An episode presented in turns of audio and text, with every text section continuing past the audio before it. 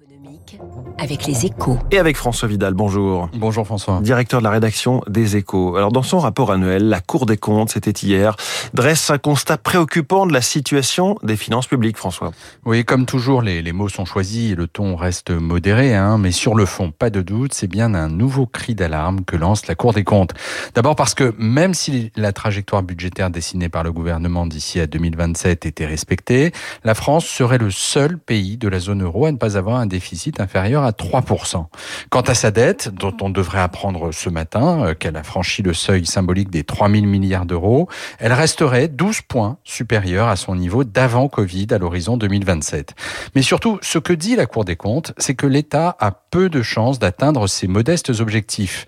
Pour y parvenir, il faudrait dégager au minimum 60 milliards d'euros d'économies au cours des quatre prochaines années, ce qui n'a jamais été fait. Mais le gouvernement a quand même prévu de trouver 10 à 15 milliards euh, dans le budget 2024. Oui, c'est son intention, hein, vous avez raison, mais il faudra juger sur pièce. Et puis surtout, pour pouvoir euh, rééditer la performance au cours des années suivantes, il faudrait que l'État se livre à une revue sans concession de ses dépenses, de toutes ces dépenses, hein, c'est-à-dire aussi de celles des collectivités et des régimes sociaux.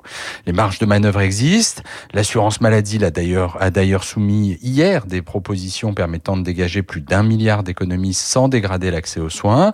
Parallèlement, le, chantier de l'amélioration de l'efficacité de la dépense publique devra aussi être ouvert. Cela suppose toutefois un volontarisme politique dans la durée sans précédent.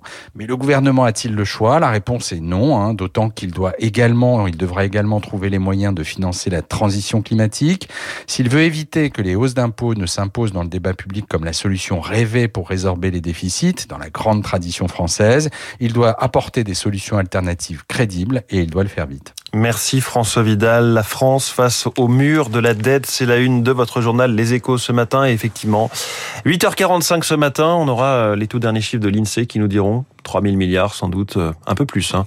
C'était 2950 au dernier trimestre. Les 3000 milliards, ce sera pas champagne, ce sera un petit peu tristesse, on verra bien.